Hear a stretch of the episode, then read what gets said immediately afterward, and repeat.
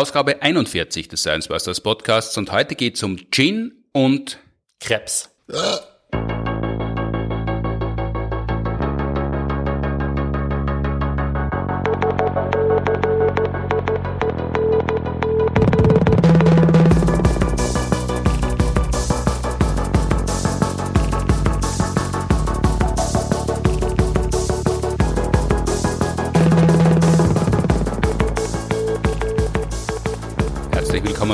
40. Ausgabe des Science Busters Podcasts, produziert wie immer mit Unterstützung der Uni Graz und der TU Wien.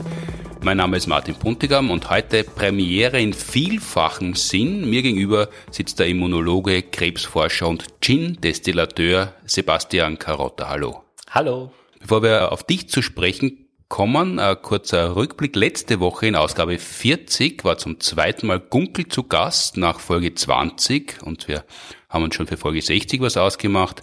Wir haben gemeinsam über Holz gesprochen, den goldenen Schnitt, Reproduktionstechnik im grafischen Milieu und auch ausführlich natürlich über unser neues Buch. Wissenschaft ist das, was auch dann gilt, wenn man nicht dran glaubt. Das Buch ist noch immer fast neu, aber nicht mehr ganz so neu wie vor 14 Tagen.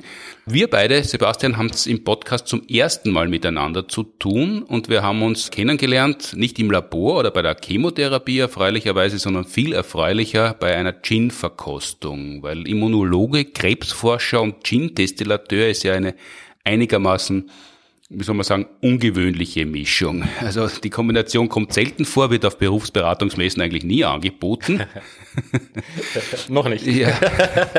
Wir haben uns deshalb rund um den Gin kennengelernt, nicht weil wir beide solche Schnapsdrosseln sind, sondern weil es den Science Busters Gin gibt. Anlässlich 15 Jahre Science Busters, zum 10-jährigen Jubiläum haben wir ein Science Busters Asteroiden Bier gebraut, gemeinsam mit dem Brauwerk und zum 15-jährigen Jubiläum. Jetzt den Science Busters Gin seit letzten Donnerstag, seit der Premiere unserer neuen Show Planet B gibt's den Gin auch offiziell, auch bei euch auf der Website, bei Scientist Gin. Die Premiere war im Stadtsaal, du warst dort, hast den Science Busters Gin kredenzt, aber bis dahin war es ein relativ weiter Weg. Erzähl mal, äh, wie weit bitte?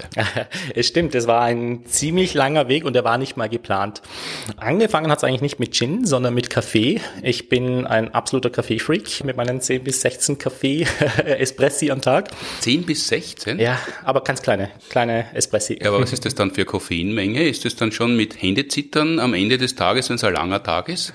Damit kann ich dann wieder mit dem Gin mich wieder beruhigen. ich war zehn Jahre lang in Australien und Australien in Melbourne, das ist eine der Kaffeezentren. Die rösten selber den Kaffee und geben wirklich mit wissenschaftlichen Methoden Mühe, ganz neue Kaffeesorten und Kaffeegeschmäcker zum Kreieren. Das, das hört man ja bei uns eigentlich nie. Also in Wien, wo man sich mordsdrum was einbildet auf seinen Kaffee, und immer wieder lächeln muss, wenn Austria und Australia verwechselt werden. Ja. Da, da kriegt man dann tatsächlich jetzt von dir zu hören, dass in Melbourne, in, in Australien, die Kaffeekultur, wie soll man sagen, höher stehend ist als in Wien? Auf jeden Fall. Und äh, das war eigentlich das Witzige von Wien nach Melbourne kommend habe ich mir richtig Sorgen gemacht als Kaffeeabhängiger, was ich dort trinken kann. Und dann zurück in Wien habe ich eigentlich dieselbe, Probleme gute. Genau. es verbessert sich jetzt über die Jahre. Es kommt immer mehr besseren Kaffee. Das nennt man Third Wave Kaffee. Das sind, äh, wo die Leute nicht so wie die typischen italienischen Kaffeesorten rösten, rösten, rösten, bis quasi Lava rauskommt, sondern wirklich also sehr starke Röstaromen, sondern sie, man nimmt Bohnen von kleinen Finkers aus verschiedenen Regionen, so kleinen Anbauern, äh, äh Kaffeebauern und röstet genau auf die Bohnen zugeschnitten. Und das, das ist Third Wave Kaffee, genau. Coffee. Ja, das nennt man entweder Specialty Coffee oder Third Wave Kaffee. Mhm, woher kommt das? Weil äh, die erste Welle war mal, da hat man es können, die zweite Welle ist veredelt worden und jetzt wird es äh, spezieller für gut betuchte Feinspitze oder ist das dann in einer Preisklasse, wo man, wo man Kaffee auch dann trinken kann, wenn die Geldbörse schmal ist. Ja, äh, woher die dritte Welle, was die ersten zwei Wellen sind, gute Frage, weiß ich nicht. Ich habe es immer schön gefunden, weil ich in Australien zum Surfen eigentlich auch unter anderem hingehen wollte und dann mal dachte, das passt für mich. Mhm. Weiß aber nicht ganz genau, woher die dritte und was die vierte Welle überhaupt sein wird. und du bist dorthin gegangen, aber ich nehme nicht an, um Kaffeeröster zu werden, oder? Nein, ich habe meine Doktorarbeit hier in Genetik abgeschlossen am IMP und dann bin ich nach Melbourne gezogen aus zwei Gründen. Mhm. Einerseits, ich wollte Immunologie studieren. Mhm. Und das WeHi dort ist sehr, sehr berühmt, hat sogar einen Nobelpreisträger, den McFarlane Burnett, der die klonale B-Zell-Theorie. Mhm, ganz viel auf einmal. Das WeHi ist was? Ah ja, Entschuldigung. Die, das WeHi ist äh, Walter and Eliza Hall Institute. Das ist ein Wissenschaftsinstitut in Melbourne, was eine sehr, sehr lange Tradition hat und vor allem weltweit berühmt ist in dem Gebiet von Immunologie. Mhm. Dazu kommen wir vielleicht später noch einmal, jetzt sind wir jelings bei der Immunologie gelandet, die ja dem Vernehmen nach so kompliziert ist, dass man sie gar nicht verstehen kann, aber offensichtlich doch. Aber du hast in Melbourne zuerst kennengelernt, dass es dort sehr guten Kaffee gibt und wolltest Kaffeeröster werden? Genau, zurück in Wien habe ich gesehen, dass eigentlich die Kaffeekultur, obwohl sie eigentlich bei uns so sehr berühmt ist, aber so die neuen Bewegungen, wirklich speziellen Spezialitäten Kaffee zum Kredenzen wenig ist.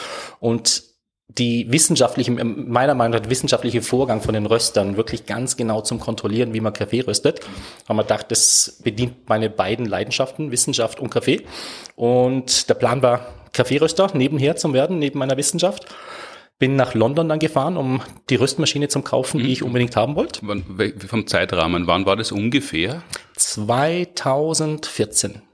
Okay, das ist jetzt schon einige Zeit her. Da, mhm. da mittlerweile ist ja gibt es ja viele verschiedene Kaffeeröstereien in Wien, aber damals wahrscheinlich noch. Äh ja, es hat sich sehr, sehr verbessert. Also jetzt kann man eigentlich fast in jedem Bezirk eigentlich äh, fantastische Kaffee mit Kaffeesorten, die einem selber schmecken. Also da war ich 2014 wahrscheinlich vorne dabei. Mhm. Jetzt rentiert sich's nicht mehr. Und dann bist du in Australien, hast du kennengelernt, wie man guten Kaffee macht, die Wissenschaft das Kaffeeröstens ist ja gar nicht so einfach, da kommen wir vielleicht noch dazu. Mhm. Und bist dann nach London gefahren, um eine gute Kaffeeröstmaschine zu kaufen, um, um Wien auf die Beine zu helfen oder mitzuhelfen, auf die Beine zu kommen, damit es endlich wieder guten Kaffee gibt in der Hauptstadt des Kaffees, die die restliche Welt verachtet dafür, dass es keinen guten Kaffee gibt und ein Teil seines Selbstverständnisses neben neben dem Fußballsieg in Cordoba äh, daraus zieht, dass es in Deutschland angeblich überall so schlechten Kaffee geben soll. Ja, ich glaube, Berühmt ist Wien für die Kaffeehauskultur. Und das ist schön, das liebe ich. Ich liebe es in alte Kaffeehäuser gehen, einfach ums Ambiente zu erfahren. Der Kaffee selber ist zumindest für meinen Geschmack manchmal so lala. Aber dafür darf man lang sitzen bleiben. Schön Zeitung lesen und genau. Gut, dann bist du nach London geflogen, um dort eine gute äh, Kaffeeröstmaschine zu kaufen? Das war ein argentinischer Techniker, Ingenieur, der hat nebenher auch wieder Kaffeeröstmaschinen äh, gebaut für so ein Kilo. Also ich habe natürlich keine Kapazitäten und Räumlichkeiten, um 100 Kilo Kaffeeröstmaschinen zu kaufen. Mhm. Und zum Anfangen habe ich mal gedacht, das ist so eine Trommelröstmaschine, die ich in der Garage quasi bedienen kann und Kaffee rösten lernen kann. Und das war die beste in London zum Kaufen. Mhm, aber die hast du nicht schicken lassen können und dann halt gezoomt, hat man damals ja noch nicht so Nein. häufig wie heute, sondern hast du es gleich mit dem Urlaub verbunden oder das war schon sinnvoll, äh, dorthin zu fahren und das erklären zu lassen? Ich äh, wollte es einfach sehen. Ich wollte wirklich sehen, bevor ich doch einiges Geld reinstecke, ob es wirklich das kann, was verspricht. Mhm. Und okay. das war dann schon der erste Business Trip eigentlich. und hat es können? War sehr gut. Ja, ich habe äh, ich hab sie dann auch gekauft und die steht bis heute noch unausgepackt bei mir in der Wohnung. Wie so viele Reisemitbringsel, die ähm, ins Auge springen, wenn man unterwegs ist, wenn man in anderer Stimmung ist und zu Hause. genau. verstauben sie dann. Die ist aber deshalb unausgepackt, nicht weil du äh, das Interesse an Kaffee verloren hättest, sondern weil ein anderes Interesse geweckt worden ist. Genau, genau. Während dem Urlaub in London, ein sehr guter Freund von mir, Wolfi, ist mitkommen und der hat einen Gin-Abend in einer berühmten Londoner Gin-Destillerie organisiert. Mhm. Und am Tag vor dem Meeting quasi mit dem Röstproduzenten, Röstmaschinenproduzenten, haben wir unseren eigenen Gin in dieser Destillerie kreiert, also destillieren dürfen. Und das hat mich so fasziniert, dass ich nicht nur mit einer Kaffeemaschine zurückgekommen bin, sondern auch mit einer kleinen Destille. Mhm. Also ordentliches Übergepäck. War das 2014 in London schon so ein Hype? Weil im, in, in Österreich hat man das Gefühl, schon seit fünf, sechs, sieben Jahren äh, ist es losgegangen, aber noch nicht 2014 war, war Gin Tonic eher noch ein Getränk, das in den, im späten 20. Jahrhundert sehr populär war und dann aber auf, auf eigentümliche Weise verschwunden ist, fast wie Toast Hawaii. Na, stimmt. Also London war da definitiv nicht überraschend schon der Vorreiter. Und was mich begeistert hat, ist die Kreativität und der Mut zu was anderem, zum neue Gin zum Kreieren. Ich hab, kann mich nur erinnern, in einem der Gin-Bars einen Spargel-Gin oder Meerrettich-Gin und äh, probieren dürfen. Es hab, das war, glaube ich, das, was mich fasziniert hat. Es gibt keine Grenzen, einfach nur die Fantasie.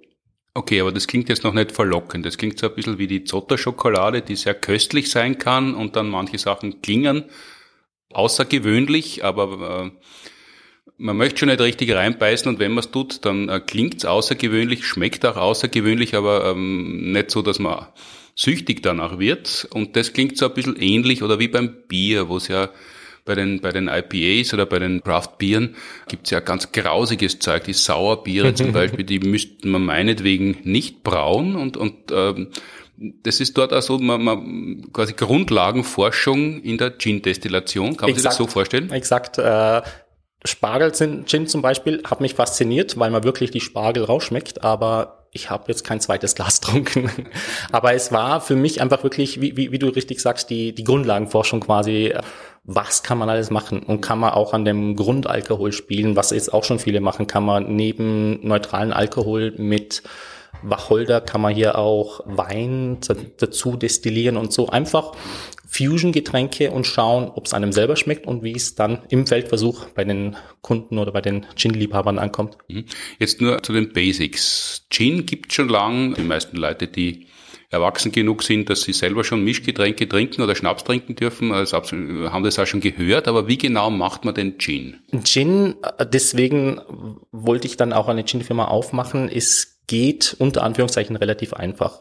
Man muss keine Maische, man muss keinen Alkohol produzieren, sondern man kauft 96-prozentigen reinen Alkohol, Ethanol. Das ist, das ist wichtig. Das ist wichtig. das bedeutet, man hat auch keinen Vorlauf. Äh, deswegen, also Gin selber produzieren ist eigentlich nie gefährlich. Man hat nie äh, die Gefahr, Methanol in quasi ähm, kleinen Mengen drinnen zu haben. Das heißt, das heißt, diese Erzählungen, die man hört über Methanol, wenn die Leute zu gierig sind oder im Verkauf zu gierig, dass sie den Vorlauf, also das Methanol, den Nicht-Trinkalkohol verschneiden, sodass die Leute dann krank werden, erblinden zum Teil, schlimmstenfalls ableben. Das gibt's ja im Gin nicht. Kommt drauf an, wie die Gin-Firma den Alkohol bezieht. Es gibt auch Gin-Firmen, die selber Alkohol äh, produzieren, um dann billiger quasi die Gin-Produktion äh, zu betreiben. Aber die meisten Gin-Firmen, die kaufen außerhalb dazu und damit mich auf der sicheren Seite. Meistens, man kann viele neutrale, er muss auf jeden Fall neutraler Alkohol sein. Das kann man aus Getreide machen oder aus Zucker und die meisten nehmen ein Getreidegemisch. Hm, dann kaufst du das ein. Ist Ethanol, wie soll man sagen, kein einfacher Herstellungsschritt, aber wahrscheinlich trotzdem nicht wahnsinnig teuer die Herstellung und das Produkt selber, der Alkohol ist nicht sehr teuer. Die Steuer auf 96-prozentigen ist um vielfach mehr teurer. je, je höher prozentig der Alkohol, weil man halt äh, durch Verdünnung so viel rauskriegen kann, deshalb wird die Steuer immer höher. Ja, ja, also äh, bei äh, einem Liter 96-prozentigen Alkohol, ich glaube, das Produkt selber kostet um die 4 Euro und die Steuer sind so um die 10 bis 15 Euro. Ja, jetzt ganz kurz ein Schlenkerer, weil du bist ja äh, Mikrobiologe wenn man das trinkt, wie viel sollte man vom 96-prozentigen Alkohol maximal trinken, bevor es gefährlich wird? 96-prozentigen ah, würde ich auf keinen Fall trinken, weil A, tötet es dann die Geschmacksknospen. man schmeckt gar nichts mehr. Und ich glaube nicht allzu viel. Okay, da kann man quasi den Mund für längere Zeit komplett desinfizieren. Absolut, ja. Und äh, wahrscheinlich ist er ein Brennen und dann schmeckt mal länger nichts mehr. Genau, also es ist, äh, je höher da, das ist immer auch das Problem, je höher der Alkoholgehalt ist, desto mehr verliert man oft vom Geschmackssinn. Das ist wirklich eher zum Desinfizieren geeignet zu Hause oder genau. eben, um es als Basis zu nehmen für Gin. Wie, wie geht's dann weiter? Man hat Ethanol, den Trinkalkohol und dann, was macht man damit? Den verdünnt man runter. Da ist je nach Philosophie der Gin-Firmen zwischen um die 40 Prozent und 55 Prozent und gibt dann auf jeden Fall Wacholder dazu. Das ist ganz wichtig. Also per Gesetz muss es ein neutraler Alkohol sein. Es muss Wacholder haben. Das Endprodukt muss dann nach der Destillation 37,5 Prozent oder mehr haben. Das ist schon Gin. Mhm. Per Gesetz muss es gar nicht destilliert werden. Man kann auch eigentlich infusen, quasi einfach nur ziehen lassen. Man könnte jetzt eine Flasche Wodka nehmen, Wacholder in die Flasche geben, ein paar Tage warten, absieben und dann dürfte man es eigentlich schon als Gin. Also so wie man Likör macht, das, das oder einen Essig aromatisiert, so, so könnte man schon Gin ja. vom Gesetzgeber definiert herstellen. Genau, genau. Und wenn du sagst, man gibt Wacholder dazu, dann ist das ein Pulver oder getrocknete Beeren oder das sind einzelne Geschmacksmoleküle, die man reinbröselt mhm. oder, das ist wirklich die Traube? Das ist die, die getrocknete Wacholderbeeren. Mhm. Und das, das Witzige dran ist, äh, mit dem, dass man nicht destillieren muss, da hat's in Amerika den Bathtub Gin seinen Ursprung genommen. Und das war noch in Zeiten von Prohibition, wo quasi ja, Alkoholverbot und die Leute wirklich in der, in, in der Badewanne Ja. zugestöpselt und den Gin ziehen lassen. Die haben einfach große Behälter gebraucht, um quasi Alkohol zu machen, der besser schmeckt. Also haben sie neutralen Alkohol-Wodka genommen, haben dann Wacholderbeeren und äh, andere Botanicals dazugegeben und dann einfach abgesiebt und äh, nicht destilliert, weil man natürlich keine Destillen gehabt hat und der war dann nicht so gut trinkbar, aber man hat zumindest in der Prohibition heimlich Alkohol trinken dürfen. Wenn du das jetzt so machst, dass du das immer mehr verfeinerst und dich damit beschäftigst, bist du wahrscheinlich noch nicht damit einverstanden, dass das schon Gin ist, oder? Für mich nicht. Nein, also legalerweise schon, aber die Destillation braucht es. braucht wirklich die Trennung, weil wenn man nicht destilliert, hat man ja alles drinnen. Es ist quasi eine Mischung von vielen Stoffen, Geschmacksstoffen. Beim Destillieren kann man genau abtrennen, wann will man stoppen, wann kommt, ist der Geschmack nicht mehr den, den man haben will. Beim, was man dann zurückkommen zum Gin, man gibt mazerierte zerdrückte quasi Wacholderbeeren in so 50-prozentigen Alkohol. Man gibt dann noch andere Botanicals, sogenannte ähm, quasi Kräuter, die man dazu haben will, ähm, in den Alkohol, gibt's dann in die Destille und erhitzt den Alkohol. Und zum Unterschied zwischen Wasser, Alkohol geht in die Dampfphase schon bei 78 bis 80 Grad, während Wasser erst bei 100 Grad kocht. Somit können wir den Alkoholdampf dann wieder mit durch die Kühlung mit den Geschmacksstoffen wieder quasi in das Destillat umwandeln. Und je nach molekularer Begebenheit quasi, wie flüchtig, wie schwer sind die Geschmacksstoffe, desto früher oder später kommen sie wegen dem Destillationsprozess. Und so kann man wirklich auftrennen am Schluss, jetzt mag ich nicht mehr den Geschmack, jetzt stoppe ich, ich habe noch viel Alkohol drinnen, ich habe noch viel Geschmacksstoffe drinnen, aber die kann ich wegbekommen, was ich bei einer Infusion von Gin quasi im Bathtub nicht machen kann. Also ein bisschen so wie Naturheilkunde gegen äh, Pharmakologie, Genau. was du in deinem Leben verbindest. Das äh, verdünnen tut man mit destilliertem Wasser oder mit normalem Leitungswasser? Auch da kann man ganze Sendungen füllen damit. Das ist eine eigene Wissenschaft wieder. Ich nehme nicht gern destilliertes Wasser, weil es hat so einen fahlen Geschmack. Viele sagen, das eine, es gibt so Bergquellwasser, was man unbedingt nehmen soll. Ich finde, das Badener Wasser ist sehr, sehr gut. Ich habe mehrere Wasserquellen probiert und man, das, was man eigentlich am liebsten hat, selber kann man nehmen. Es muss Wasser sein zum Runterverdünnen. Es gibt auch Leute, die Tee zum Beispiel dann äh, nehmen und dann quasi mit Tee Wasser verdünnen. Da kann man sich rumspielen. Jetzt muss man das ein bisschen präzisieren. Jetzt weiß ich natürlich, dass du in der Nähe von Wien in Baden wohnst. Das haben wir aber gerade vom Bathtub-Gin gesprochen, also vom Badewannen-Gin. Du nimmst nicht das Badewasser, sondern das Badener Wasser. Und das nicht geschwefelte Badener Wasser. Genau, weil dort gibt's ja Heilquellen. Das, das wäre wieder ein eigener Gin, das wäre für die Grundlagenforschung. Heilquellen-Gin, Wasser. Ähm, das heißt, du bist natürlich nicht, nicht mehr in Melbourne, du bist wieder in, nicht auch in Wien zurück, sondern in Baden und hast dort begonnen, dann tatsächlich eine Firma zu gründen, glaube ich mit einem äh, Freund gemeinsam und ihr nennt euch Scientist Gin. Das äh, gibt's jetzt seit wann? Seit April letzten Jahres. Also äh, ich habe die Firma vor eineinhalb Jahren circa gegründet. Schuld daran war Corona, weil in der Pandemie, in den Lockdowns habe ich dann, während ich an der Wissenschaft äh, quasi an einem am Medikament gearbeitet habe, viel Zeit am Computer verbracht daheim und dadurch auch viel Zeit gehabt, nebenher links und rechts neben dem Computer Distillen laufen zu lassen und ex experimentieren. Und das Feedback war dann so gut von Freunden und auch von Bars, die gefragt haben, kann man den kaufen? Und ein Freund von mir, der, der Rainer, der jetzt auch Firmenpartner ist, wir haben dann gemeinsam entschieden, dass wir eine Firma aufmachen. Mhm. Jetzt ist es ja so, da kleine Mengen herzustellen, das hat uns ja damals auch der Braumeister äh, vom Brauwerk gesagt, das, das geht relativ gut und relativ leicht und der Verlust, wenn es einmal schief geht, ist gering. Während wenn man gewaltige Mengen herstellt als große Brauerei, da muss auch wirklich alles passen, da muss man viel mehr austarieren, herumtüfteln und nach Rezept arbeiten, damit man diese hohe Qualität halten kann. Wenn man jetzt ein bisschen was destilliert und man bringt was mit, dann ist man ja allein deshalb schon gut angeschrieben, weil man was mitbringt. Schmeckt schon besser, nur dadurch. Und weil es was Besonderes ist und man hat was zu reden, da ist eigentlich der halbe Abend schon gerettet. Wenn verschiedene Leute zusammenkommen, die sich vielleicht noch gar nicht so gut kennen, dann kann man lange über Gin reden. Aber wenn man das dann standardisieren muss und immer dieselbe Qualität liefern muss, das, das ist ja dann deutlich schwieriger. Wie, wie seid ihr da vorgegangen? Absolut. Und da hat man wirklich mein Background der Wissenschaft geholfen. Ich ich habe seit 15 Jahren schreibe ich quasi bei jedem Experiment genau Protokoll. Mhm. Was in der Wissenschaft ja das absolut wichtigste Ziel ist. Ich muss meine Experimente reproduzieren können da, und nicht Artefakte produzieren.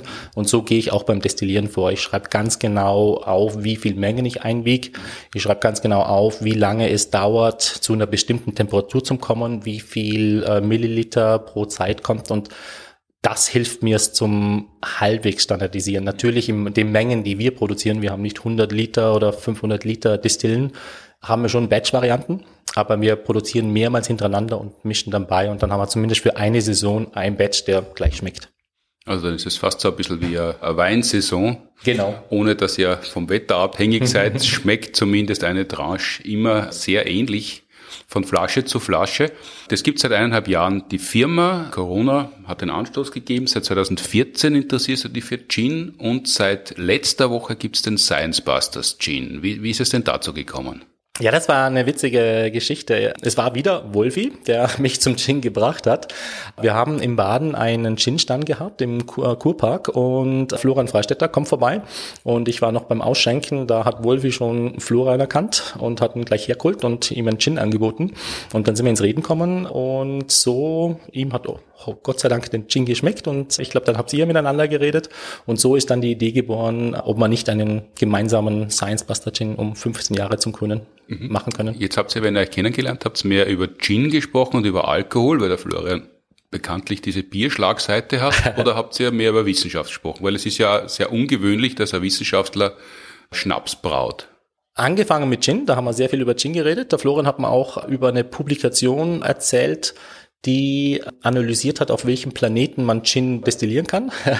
Somit sind wir dann in das Wissenschaftliche übergangen und dann haben wir den äh, Florian und die Ruth eingeladen, um einen Universums-Gin bei uns zum Destillieren. Für ihren Podcast. Für ihren Podcast. Und da waren Dinosaurier, Zahn, äh, Asteroiden drinnen und ich muss zugeben, er hat überraschend gut geschmeckt. Mhm, aber weil das Eier Gin war und die Zutaten eigentlich keine Geschmacksstoffe abgegeben haben oder weil, weil, weil das gute Zutaten waren? Es waren gute Zutaten, wo ich ehrlich zugeben muss, nicht gedacht hätte, die hätten funktioniert. Die haben sehr viel aus dem Garten mitgebracht und während der Destillation ein paar Abschnitte haben wie frisch gemähtes Heu und Alkohol geschmeckt. Mhm. Aber in der Summe waren sie dann wieder gut. Aber so geht es ja. Wir, wir haben uns ja kennengelernt, dann letztlich, wie wir mehr Zeit verbracht haben, wie der Science Busters Gin entstanden mhm. ist. Aber so gehst du auch vor, wenn du eine Gin-Sorte kreierst, dass du da überlegst, was, wovon, wie reinkommt oder wie, wie, wie bist du da, weil der Science Busters Gin war ja in verschiedenen Noten schon äh, kostfertig mhm. und das war ja äh, langer Vorlauf. genau.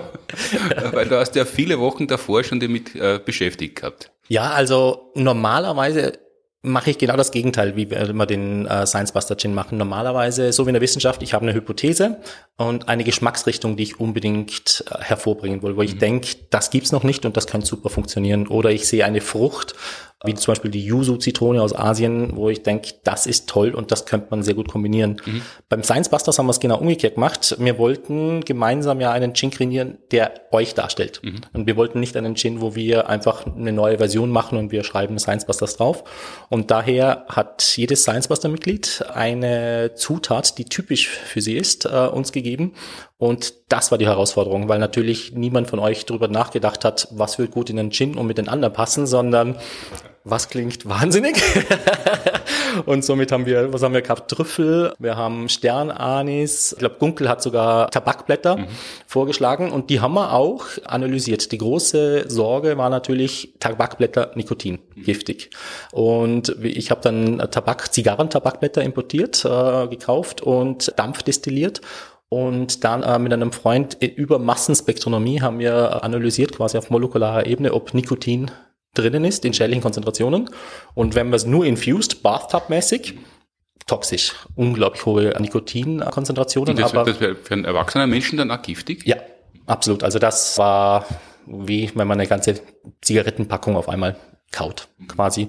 Und durch Dampfdestillation haben wir die Geschmacksstoffe von den Tabakblättern schön rausdestilliert, aber Nikotin war kaum detektierbar. Und da war eigentlich schon die Hoffnung, dass wir Gunkel quasi reinbringen in den Gin.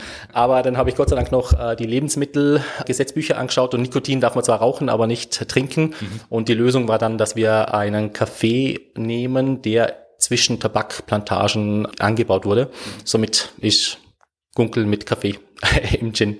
Und schmeckt man das dem Kaffee an, dass, dass er so eine rauchige Note hat wahrscheinlich, nehme ich mal an? Im Kaffee, also dort, wo ich es gekauft habe, in dem Kaffee, ja, als Espresso, das war ist natürlich immer, wie, was ist objektiv, was ist subjektiv. Ich habe es vorher gewusst, dass der Kaffee dort war und ich habe es rausgeschmeckt. Aber ob ich das ohne Tipps rausgefunden hätte, war, war im ich muss zugeben, in der Destillation, also im Destillat, da sind so viel andere Geschmacksstoffe drin, da schmeckt man. Man schmeckt den Kaffee raus in dem Gin, aber jetzt nicht die Tabakplantage. Jetzt sind insgesamt zehn Zutaten drinnen oder drauf. Also es wird da in, in Impfampullen angeboten. Es ist in der Premium-Flasche, ist oben ein Nippel drauf. genau. aber, aber dann bleiben noch immer acht Inhaltsstoffe, weil wir sind ja mittlerweile neun plus ein Hund. Mhm. Und das war offensichtlich eine große Herausforderung es war die, die Botanicals per se haben nicht zueinander gepasst. Und äh, ich habe... ja wie, wie, wie ein Verwandten-Treffen und man muss trotzdem ein, ein Foto zusammenbringen, wo alle gut ausschauen. Genau. Und es hat sehr viele Aufnahmen braucht. Also ich habe sicher über einen Monat sehr, sehr viele Versuche destilliert. Die allerersten hat man nicht, nicht, nicht trinken können. Das, war, das, die, die kann man nicht mal mehr als Scheibenputzmittel im Auto verwenden. Und es hat wirklich Zeiten gegeben, wo man gedacht habe, Science Busters sind vielleicht super zum Anschauen und Zuhören, aber zum Trinken sind sie ungenießbar. Aber wir haben nicht aufgeben und dann so nach eineinhalb Monaten seid ihr ja zu uns kommen. Dann haben wir sieben verschiedene Sorten quasi probiert. Wir haben ein bisschen weniger Woody, ein bisschen weniger Root mit Sternanis. Das war eine Herausforderung. Aber ein bisschen mehr Hopfen. Ich glaube, das war der Florian. Mhm. Dann habt ihr entschieden, welcher, ihr, du und Florian, welcher Gin am besten schmeckt. Mhm. Ja, und das war ja relativ schnell einhellig. Mhm. Hat zwar länger gedauert und wir waren am Ende nicht mehr nüchtern, aber auch nicht sturzbetrunken. Das hat sich relativ schnell herausgestellt, welcher, welcher Gin dann mhm. derjenige ist, der uns, glaube ich, in der Branche sagt man, am meisten überzeugt, am ja. interessantesten geschmeckt hat. Das ist ja schwierig für Leute wie mich. Ich trinke ganz gern Wein, Weißwein in dem Fall. Ich trinke ganz gern Kaffee und Schnaps mag ich eigentlich nur in gemischter Form.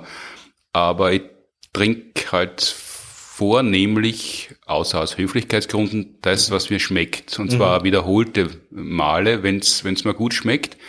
Aber dieses Vokabular, das es dazu gibt, um zu beschreiben, warum was gut und edel ist, das mag ich schon nicht auswendig lernen, aber das bereitet mir insofern Schwierigkeiten, weil, weil es ja ein bisschen einen Druck ausübt. Also wenn man gesagt kriegt, da ist jetzt was ganz Besonderes mit dem Vokabular dazu, dann müsste man das eigentlich gut finden. Wenn man es aber nicht so gut findet, dann hat man sofort ein bisschen einen Druck. Ja, und da ist meine Vorangehensweise genau auf deiner Linie. Ähm, ich will einen Gin produzieren, der ein Erkennungsmerkmal hat, dass man sagt, oh, das muss der Gin sein vom Scientist Gin, aber er muss schmecken. Mhm. Und er muss einzigartig sein, aber ich brauche jetzt nicht irgendwelche Sommelier-Worte oder so. Ich will, dass es den Leuten schmeckt. Mhm. Es ist ja immer noch, das Schöne am Gin ist, im Gegensatz zum Bier, man macht sich, geht zum Kühlschrank, macht ein Bier auf und hockt auf die Couch.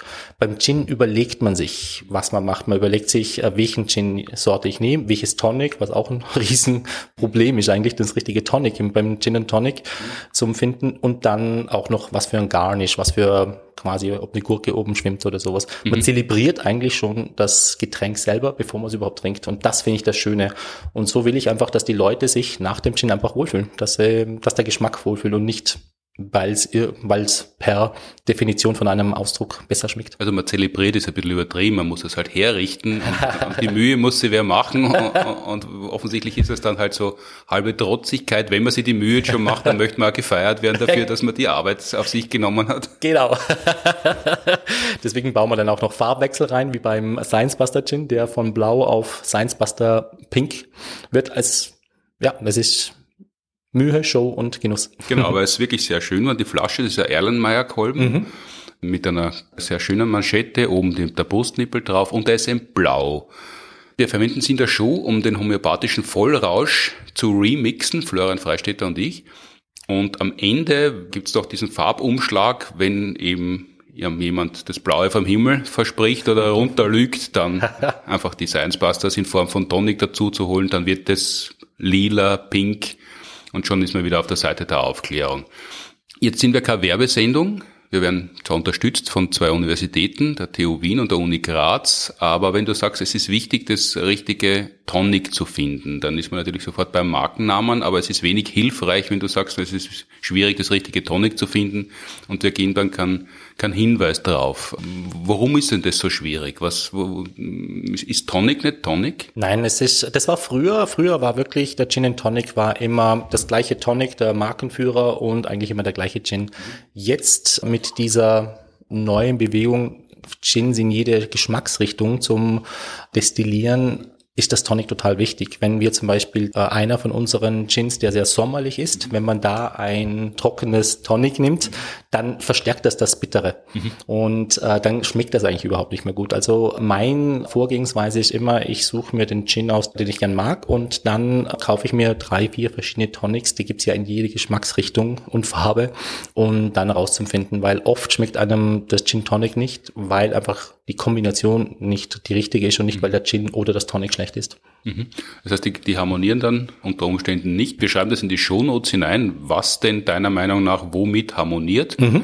Und äh, noch eine Frage, bevor man das trinkt, wie kalt muss denn das sein? Weil da gibt's ja verschiedene Vorlieben. Also manche kühlen den Gin ein, manche geben ihn äh, zimmerwarm dazu, aber mhm. Eiswürfel und so weiter. Wie, wie trinkt man Gin Tonic? Oder trinkst du den Gin eher pur oder immer verdünnt?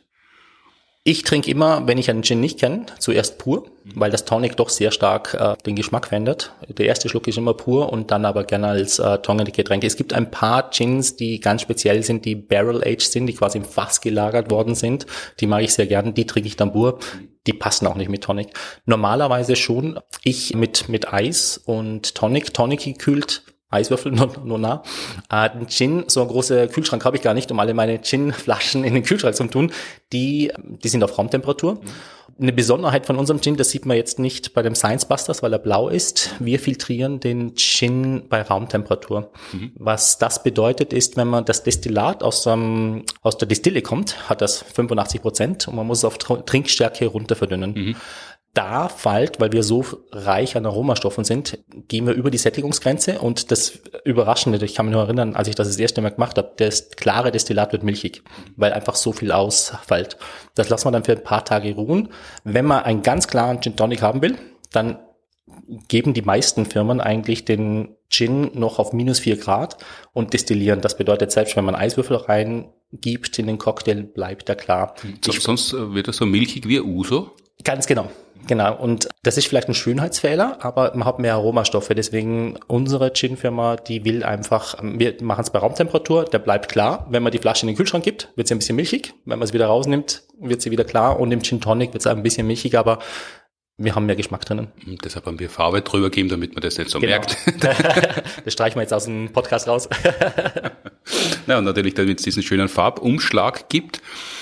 Jetzt Gibt's Gin, so wie viele Wörter in Kombinationen und die Kombination, die zu Gin passt, ist Tonic und das ist eigentlich auch das Allermeiste inklusive mir, was die meisten Menschen damit assoziieren. Aber verwendet man Gin wirklich nur, um Gin zu trinken oder um es mit Tonic zu mischen oder kann man das bei verschiedenen anderen Gelegenheiten anwenden? Kocht man damit oder macht man ganz andere Dinge? Es gibt natürlich viele Cocktails, Gin Fizz und so, die auch Gin verwenden. Dann mischt man halt wieder. Ja. Fürs Kochen, ja, da ist der Rainer der Experte. Er nimmt das oft zum Kochen von Steaks. Der äh, nimmt dann ein Steak, gute Marinade, Gin dazu, vakuumiert für einen Tag lang. Das macht das Fleisch sehr, sehr schön mhm. äh, sanft und dann grillt er. Aber ist halt ein teures Steak, wenn man denkt, wie viel Gin da drauf kommt. Aber im Grunde genommen ist es ein Trinkalkohol, der für Mischgetränke verwendet wird. Ja. Außer bei euch, ihr habt ja noch eine Nebenverwendung äh, gefunden. Äh, wie, wie ist das zustande gekommen? Ja, Ginfaction. Das ist unser auf Gin basierender Handdesinfektionsmittel. Wir haben ja, wie wir am Anfang der Sendung gesagt haben, keinen Vorlauf. Mhm. Aber ich hau, wir geben sehr viel ähm, Wacholderbeeren rein und am Anfang kommt wahnsinnig viel Wacholdergeschmack, das fast schon übertönt. Mhm. So nehme ich die ersten paar hundert Milliliter, die Wacholderkonzentrat sind, weg und gebe es nicht zu dem Gin dazu. Und für mich war es einfach schade. Wir haben einen wahnsinnig gut riechenden Alkohol, den ich wegschmeiß und auch den Tail, wie man es nennt, das, was am Schluss, wo er bitter schmeckt, aber immer noch gut riecht. Und bevor wir das alles wegschmeißen, war die Idee, jetzt auch vor allem in Corona-Zeiten wissen wir, dass wir Hände auch desinfizieren sollen. Und wir haben Gin-Infection nach dem WHO-Protokoll, quasi der Gin-basierende Alkohol, 80 Prozent mit Wasserstoffperoxid, um es noch steril zu halten, und Aloe Vera, damit die Hand nicht austrocknet. Mhm. Und dann riecht man nach dem Hände desinfizieren nach Gin. Wie, genau. Wie macht man das, wenn man äh, in die Polizeikontrolle kommt und der Polizist oder die Polizistin riecht dann schon äh, Gin und fragt, haben Sie was getrunken? Sagt man, na, aber die Hände desinfiziert. das ist die perfekte Ausrede.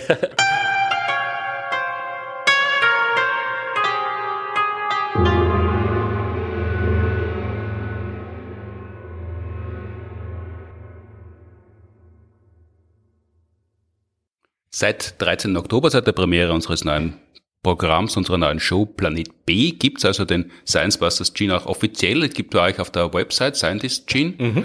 Über unsere Website kommt man auch hin. Äh, wir haben ihn auch schon bei der TV-Aufzeichnung unserer äh, Jubelshow 15 Jahre Science Busters, die am 25. Oktober in ORF 1 zu sehen sein wird, verkostet. Dort ist er auch schon zu sehen. Äh, da kann man das alles beziehen. Du hast äh, zuerst erwähnt, dass du nach Protokoll arbeitest, weil du das als Wissenschaftler so gewohnt bist. Wir waren ganz kurz schon am Anfang bei der Immunologie, aber was hast du denn eigentlich studiert? Ich habe Biologie im Grundstudium mit Genetik und Mikrobiologie als ähm, quasi Fokus. Mhm. Und das war meine Diplomarbeit dort. Dann äh, zur Doktorarbeit bin ich auf das Blutsystem, Hämatologie, mhm. gegangen und habe dort an roten Blutkörperchen geforscht nach der Doktorarbeit bin ich dann eben nach Australien gegangen und habe, hab mich auf die Immunologie spezialisiert. Mhm, das klingt jetzt alles so einfach und wie ein äh, geradliniger Werdegang. Also Hämatologie, Blutforschung, das ist ja schon wahnsinnig kompliziert, oder? Und gar nicht so, so einfach, erstens forschen zu können und zweitens zu Ergebnissen zu kommen. Ich kann auch nicht ganz genau erklären, was mich fasziniert hat. Es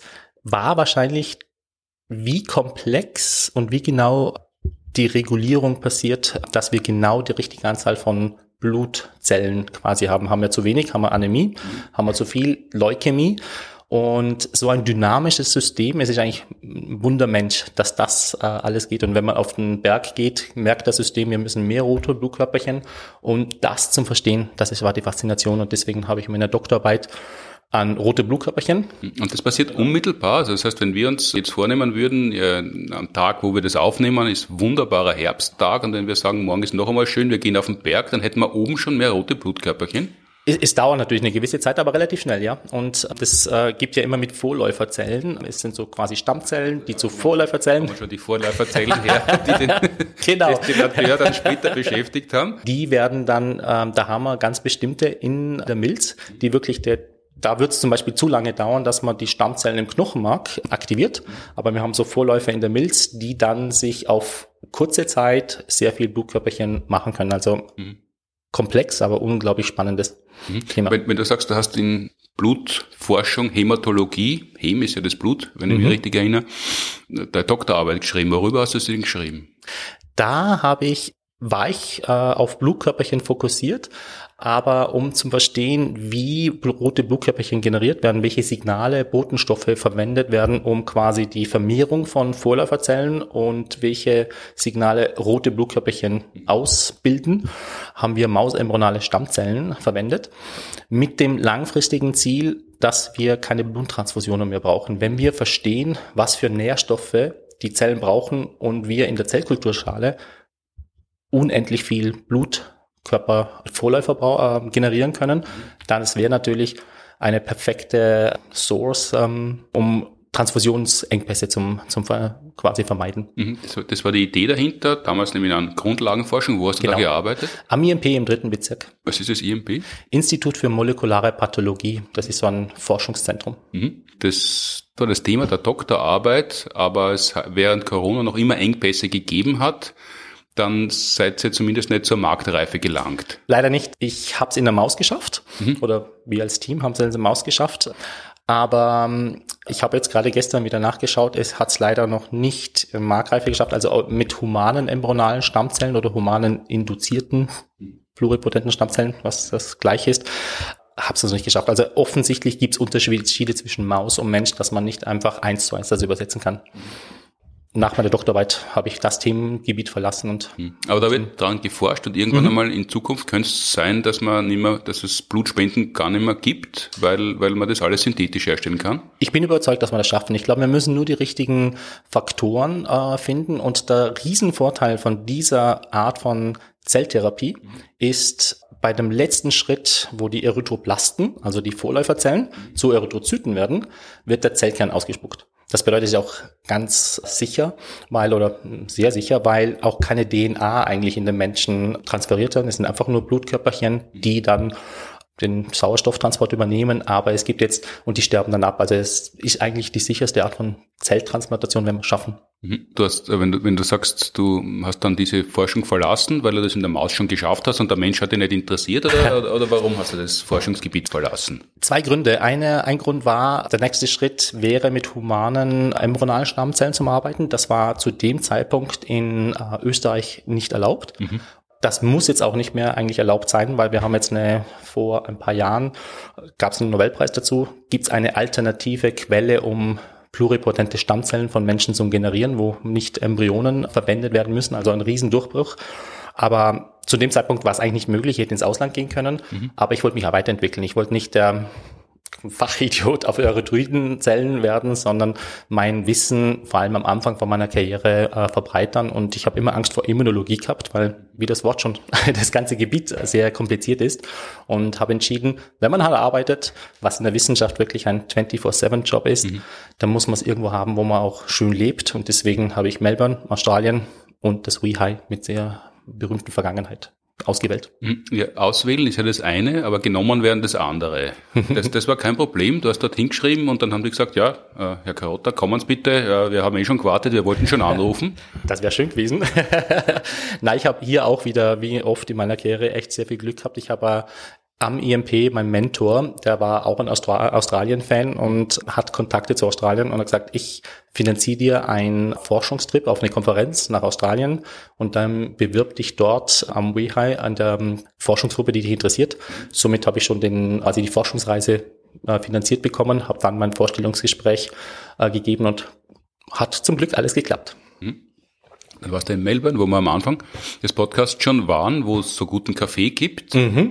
aber eben offensichtlich auch sehr gute, aber sehr komplizierte Forschung. Das hat ja die Ursula Hollenstein schon einmal gesagt, die Immunologen, das, die beneidet sie nicht, weil das ist so wahnsinnig kompliziert, was das Immunsystem feil bietet. Also Sie kennt sehr gut in Infektiologie aus, aber Immunologie, das sollen die anderen lernen und verstehen. Wenn das jetzt so kompliziert ist, jetzt ist ja Blutforschung schon nicht ganz einfach, kann man natürlich schnell dahin sagen, mir interessiert immer das, was ich nicht verstehe, was so kompliziert ist, wo ich Angst davor habe, aber in Wirklichkeit kann man ja radikal scheitern, weil es halt wirklich kompliziert ist. Das ist aber nicht passiert. Der Anfang war hart, ganz zugegeben. Also der Anfang, die ersten zwei Jahre habe ich das Gefühl gehabt, ich verstehe gar nichts. Zwei ah. Jahre lang in Australien, die ja finanziert werden müssen, bist du dort gesessen ja. und hast da gedacht, oh ja, äh, das war zu großspürig, das geht sich nie aus. Es ist, ich habe auf meinem kleinen Gebiet natürlich Fortschritte gemacht, aber wenn ich in dem Institut die Vor Vorlesungen oder Vorträge von meinen Kollegen gehört habe, bin ich nach fünf Minuten schon ausgestiegen. Es ist kompliziert, aber das Potenzial das Immunsystem, ich meine, wir leben hier, wir hocken hier, weil wir ein funktionierendes Immunsystem haben. Das zum Verstehen und dann für Therapien zum Verwenden ist für mich die ultimative Motivation. Ja, ich glaube, wir müssen einfach, dürfen nicht aufgeben. Mhm. Aber es ist ja das funktionierende, das gute Immunsystem, das die Querdenker-Szene und die Rechtsradikalen verwenden, das ist vom Namen her dasselbe, aber dort wird es wenig verstanden, sondern nur halt für Propagandazwecke verwendet. Aber du hast ja nicht nur versucht, das zu verstehen, sondern zumindest, ich nehme mal an, Teile, alles wird es ja nicht sein. Hast du ja. dann auch begriffen, äh, welche Teile waren das? Ich habe mich auf ein Gebiet im Immunsystem fokussiert, was man T und NK-Zellen nennt. Und das NK? Äh, NK für Natural Killer Cells, natürliche Killerzellen. Was, was meine Tochter, als ich das eben äh, in der Volksschule, äh, der Volksschule bei ihr erzählt hat, hat sie gesagt, das darfst nicht äh, sagen, das klingt total peinlich. Aber sie heißen so, die Natural Killer Cells. Da habe ich Grundlagenforschung betrieben, um zu verstehen, was aktiviert diese Zellen und wie können wir sie wieder ähm, aktivieren, wenn sie quasi ähm, inhibiert werden, weil das für die Immuntherapie, das sind die Zellen, die die Krebszellen, die die virusbefallenen Zellen eliminieren.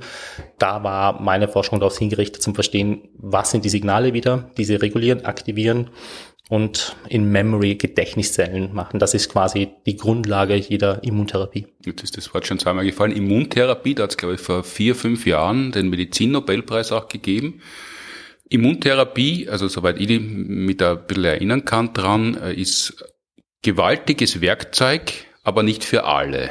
Genau. Äh, was ist Immuntherapie genau und warum ist es, abgesehen davon, dass es natürlich mit einem Immunsystem, das sehr kompliziert ist, zu tun hat, warum ist es so schwierig, das in der Therapie einzusetzen und dadurch andere, auch erfolgreiche, aber sehr invasive Therapien zu ersetzen? Ich glaube, da muss man kurz ausholen, warum entsteht überhaupt Tumore mhm. im Menschen.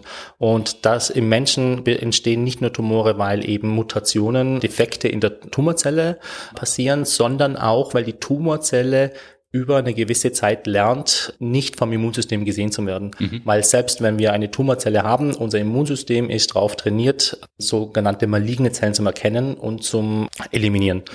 Und das Problem ist, dass es die Immuntherapie, die wir derzeit in den Händen haben, nur bei manchen funktioniert, ist einfach der Grund, warum wie, besser gesagt, wie die Tumorzellen sich vor dem Immunsystem verstecken. Mhm. Und das, was derzeit große Erfolge in der Therapie, in der Klinik hat, ist, wenn man einen Tumor hat, wo diese T-Zellen, diese Killerzellen im Tumor sind, mhm. aber der Tumor stoppt sie.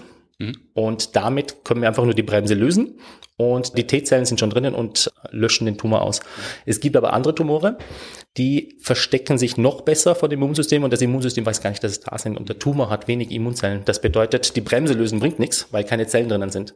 Und das ist jetzt die nächste ähm, quasi Barriere von Immuntherapie zum Finden. Wie schaffen wir es? Wie können wir das Immunsystem wieder erlernen lassen, dass die, wie die Tumorzellen ausschauen, um dann zu eliminieren. Wenn es denn jemals gelernt hat, weil vielleicht gibt es ja Tumorzellen, die das Immunsystem noch nie gesehen hat, weil die so gut versteckt sind, dann, dann muss es ja nicht wieder lernen, sondern überhaupt einmal von Null anfangen. Absolut richtig, absolut richtig. Und das ist jetzt eigentlich die Basis von meiner Forschung, zum einen Steckbrief quasi den, dem Immunsystem zeigen, so schaut eine Tumorzelle aus, bitte attackieren das, was ich derzeit machen will, ist, die Tumorzellen so zu töten, dass das Immunsystem quasi wieder eine Impfung, es ist eigentlich wieder eine Impfung im, im Körper.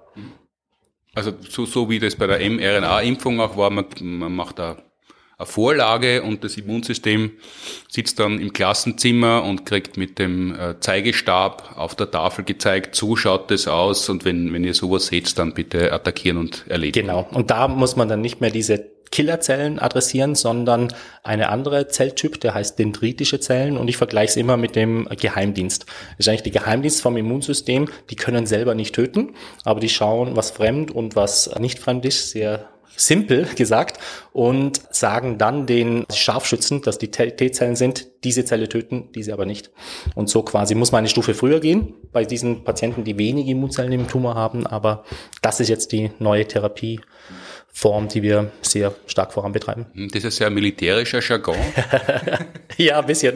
Die einen spionieren es aus, denunzieren und die anderen schießen es gleich ab. Das ist natürlich das, was im Immunsystem stattfinden muss und pausenlos stattfindet, wenn man am Leben ist, weil wenn es nicht stattfindet, ist man erst krank und dann tot. Genau. Jetzt habe ich in Erinnerung und wir haben ja mit der MedUni Wien gerade zusammengearbeitet für so kurze äh, Imagefilme, Erklärvideos, was das denn eigentlich ist. Äh, unter anderem, kommen wir dann später darauf äh, zu sprechen, weil die auf der Suche sind nach vielen Menschen, der, die sie untersuchen können, um, um Daten zu generieren. Aber die Immuntherapie hat ja auch den Nachteil, dass, dass sie große Hoffnungen wecken könnte, aber bei manchen Menschen hilft sie nicht nur nicht, sondern kann das sogar die, die Erkrankung noch schlimmer machen. Stimmt das? Schlimmer machen oder nicht so oft schlimmer machen, aber hauptsächlich starke Nebenreaktionen hervorrufen. Und das sind nicht, weil die Medikamente so schlecht sind und sie quasi äh, nicht spezifisch genug und andere Prozesse in der Zelle aktivieren, sondern das ist wirklich, wie wir in der Wissenschaft sagen, on target. Mhm. Die Immuntherapie aktiviert dein Immunsystem. Mhm. Und das meistens nicht nur im Tumor, sondern im ganzen Körper. Und da gibt es sehr, sehr starke Nebenwirkungen, wo wir natürlich dran forschen, wie wir das ver, ähm, vermindern können. Ähm, eine neue Forschungsrichtung ist, wie man diese Medikamente nur aktiv in den Tumor bringt mhm. und quasi nicht im ganzen Körper. Aber derzeit ist es Wichtigste zum rausfinden, welche Patienten sprechen auf die Therapie an und welche nicht, damit wir quasi damit die Patienten, die nicht ansprechen, andere Heil äh, quasi Medikamente verwenden können und vor allem, dass sie diese äh, Nebenwirkungen nicht tolerieren müssen. Und das Gebiet nennt man Biomarkerforschung, dass man von vornherein, und deswegen sind so Studien wie an der MedUni so wichtig, wir müssen verstehen, was sind die Marker, was sind die Einzelheiten, die wir wissen müssen, zum sagen, dieser Patient spricht eher auf diese sogenannte PD-1-Therapie an mhm. oder nicht. Und das ist neben quasi der Entwicklung von neuen Medikamenten die zweitwichtigste oder genau wichtige Forschungsrichtung. Also geht man wirklich auf Kennzeichen der, der, der Tumorzellen, also ganz vereinfacht gesagt, ähm, wenn man sagt, nur rothaarige Tumorzellen mit äh, Kurzsichtigkeit, die mhm. äh, enge Jeans anhaben und kurzärmelige Leibchen, das wären vier Marker. Und wenn man die identifiziert hat, die, die lasst man nicht rein in den Club. Nein, nicht, nicht, nicht ganz richtig. Es ist, hier müssen wir äh, ein bisschen so quasi Bird's Eye View nehmen. Es sind nicht die Tumorzellen, wo wir uns nur anschauen, sondern der ganze Tumor. Was, so ein Tumor besteht ja aus diesen Tumorzellen, aus Endothelzellen und lauter verschiedenen Zelltypen und Immunzellen. Und da sind Biopsien zum Beispiel sehr, sehr wichtig zum Schauen, was neben den Tumorzellen und diesen T-Zellen, was ist noch drinnen. Also Gewebeproben. Gewebeproben, genau. Das, wir schauen uns äh, Gewebeproben an und äh, mit anderen Markern zum Verstehen, wenn, das ist wie, wenn man zum Beispiel Häuser anschaut. Dieses Haus ist so gebaut mhm. und das spricht wahrscheinlich eher auf diese Therapie an. Wenn es ein Iglu ist, das wird es eher nicht sein. Schlechter Vergleich, aber war spontan. Das ist wirklich, also nicht nur die Tumorzellen, sondern wirklich äh, die ganze Umgebung, die Zusammensetzung von einem Tumor ist hier das Wichtige. Jetzt ist es ja vor 50 Jahren wahrscheinlich Science Fiction gewesen, dass es jemals Immuntherapie gibt. Jetzt gibt's das schon und macht riesen Fortschritte. Wenn man großes Glück hat, dann äh, entwickelt man überhaupt keinen Tumor, mhm. beziehungsweise so Vorstufen Stufen von Krebs entwickeln wir ja trotzdem eigentlich jeden Tag. Also so am Weg, Krebs zu kriegen, sind wir jeden Tag, aber das kann das Immunsystem im, aus der Portokasse bekämpfen? Genau, das ist so. Es ist nicht, dass man eine Mutation, einmal das Pech hat, dass eine Mutation passiert und dann mal Krebs bekommt, sondern tagtäglich entstehen Zellen bei uns, die, wenn man das, die DNA nicht richtig abschreibt, mhm. hat man eine Mutation. Aber manchmal ist die Mutation nicht wichtig. Wir nennen das Silent Mutation. Das bedeutet, das Eiweiß, das Gen ist immer noch funktionell. Wenn mehrere Mechanismen in der Zelle, in der Tumorzelle so, dann wirklich. Silent? Silent, genau, äh, ruhende, ruhende oder stille Mutation. Mhm. Und äh, das ist zum Beispiel, wenn man so einen Satz erklärt, wenn wir sagen, schneid die Haare ab mhm. und ein A mit H ersetzen, ist, das ist, nennt man so eine Silent Mutation, ist der Sinn, gibt immer noch das Gleiche. Wenn jetzt eine Mutation in dem H ist und P und dann schneidet die Paare ab, mhm. dann ist es ein bisschen schlimmer. und so ist es. Also äh, Mutation ist nicht Mutation, das mhm. kann verschiedene Effekte haben. Aber wenn wirklich viele Mutationen passieren, dass Tumor entsteht, Tumorzellen entstehen, transformierte Zellen, kommt das Immunsystem. Und da gibt es ein sehr schönes Modell, das nennt man das Dreifach-E-Modell. Mhm.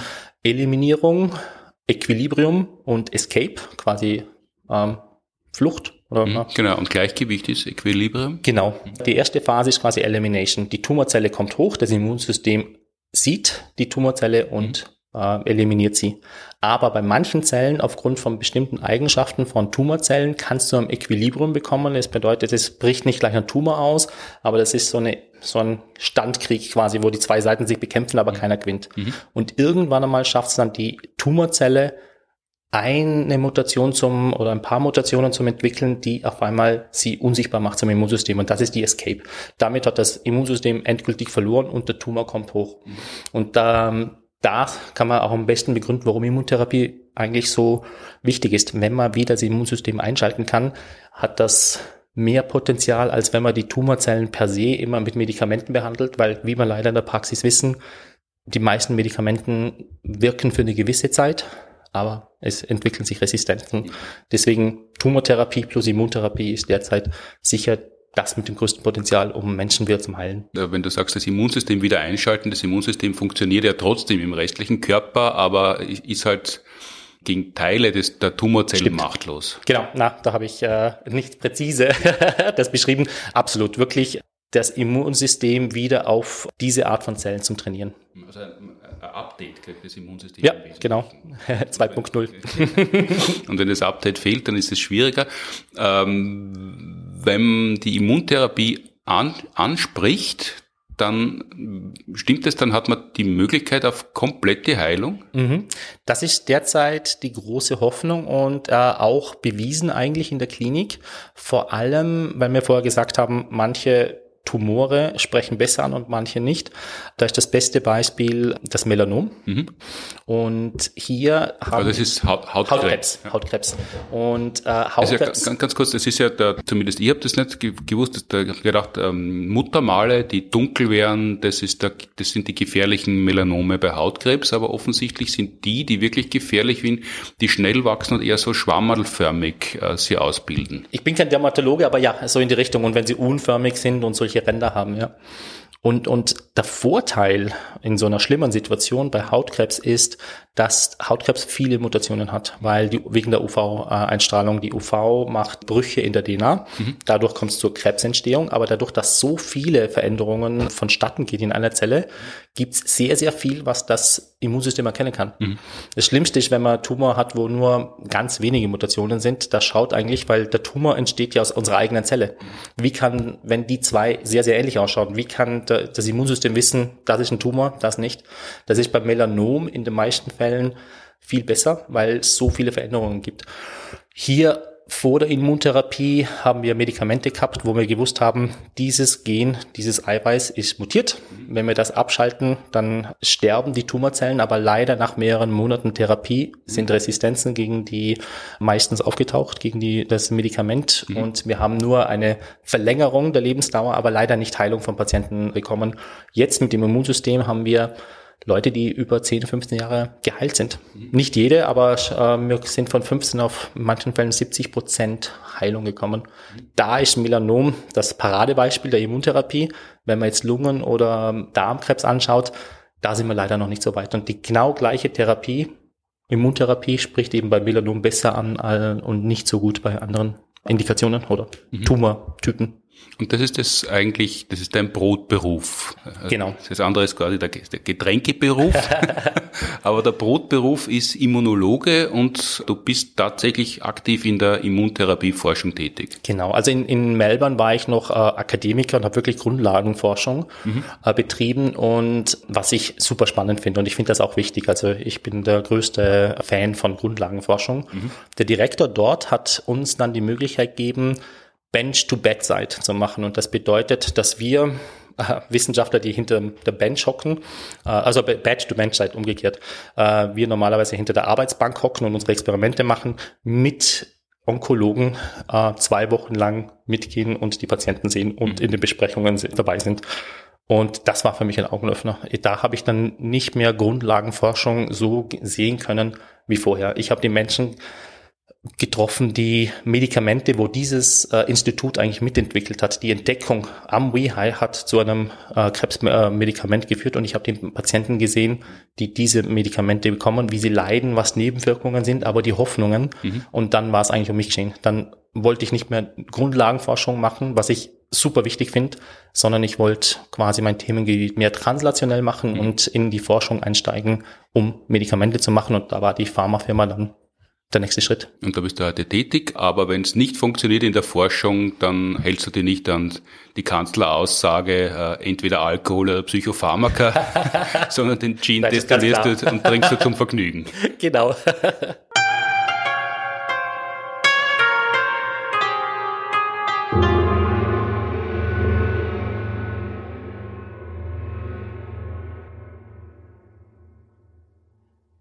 Gut, nach so viel hochprozentigen und so viel Sniper-News aus dem Immunsystem kommen wir zu prosaischerem, dem letzten Teil, den Tipps und Ankündigungen. Natürlich, äh, wer was wissen möchte zu Gin und Tonic und wo es den Science Busters Gin gibt und Informationen zu Immuntherapie vor allem, was ja gut erklärt war, aber natürlich viel umfangreicher als Forschungsgebiet ist, als man sich das äh, vorstellen kann. Da findet das alles bei uns in den Show Notes. Wer gerne äh, dich live treffen möchte, kann das nach unseren Auftritten in Wien, Nähe zumindest, mhm, die äh, nach der Premiere in den kommenden Wochen stattfinden. Am 13. Oktober war Premiere im Stadtsaal, dort spielen wir es aber auch wieder am 23. Oktober Zum Beispiel am, am 3. November sind wir mit Planet B im Casino Baden. Also das ist fußläufig, kann man sagen. um die Ecke. Da wirst du jeweils dort sein und den Gin persönlich anpreisen und ausschenken. Wir spielen auch noch am 21.10. unsere neue Show in Salzburg in der AG Kultur. Salzburg Premiere am 8. November, Steiermark Premiere in der Listhalle in Graz. Am 10. November im Posthof Linz und wieder Premiere, diesmal in Oberösterreich und dann Trans-Danubien-Premiere, wenn man so möchte, am 12. November im Orpheum Wien. Und am 24. November gibt's dann im Stadtsaal wieder die Heinz Oberhommer Award Verleihung. Diesmal geht der Preis an den Ig Nobel Preis und die Zeremonie in Anwesenheit von Mark Abrahams und einigen Preisträgern, Trägerinnen wird wieder im Stadtsaal Wien sein. Alle Informationen und Tickets gibt's auf sciencebusters.at und dann auch schon die neuen Informationen für die neuen Fernsehaufzeichnungen, die eigentlich Anfang Oktober stattfinden hätten sollen, aber es hat leider nur fast funktioniert, weil die Pandemie halt doch noch nicht ganz so vorbei ist, wie wir es alle gern hätten oder manche uns weismachen wollen. Neue Termine für die Aufzeichnungen unserer neuen TV-Staffel an der Uni Graz sind Samstag, der 5. November und Sonntag, der 6. November. Weitere Informationen und Tickets, wie gesagt, auf sciencebusters.at. Fragen zur heutigen Folge und andere Fragen, die wir oder Sebastian beantworten sollen und hoffentlich auch können, bitte an podcast.sciencebusters.at oder über Instagram oder Facebook, gern als Audiofile. Wenn es eine Frage gibt, dann beginnen wir wieder mal am Podcast mit einer Hörer-Hörerinnenfrage. Danke an die TU Wien, die Uni Graz, die die Produktion des Podcasts unterstützen. Danke fürs Zuhören, Streamen, Downloaden, Abonnieren, Bewerten, Empfehlen, Destillieren, Anstoßen, Vorlauf desinfizieren und alles, was man mit einem Podcast noch machen kann. Danke, Sebastian Karotta, für die Auskünfte. Bis in 14 Tagen. Wiederhören. Vielen Dank. Tschüss.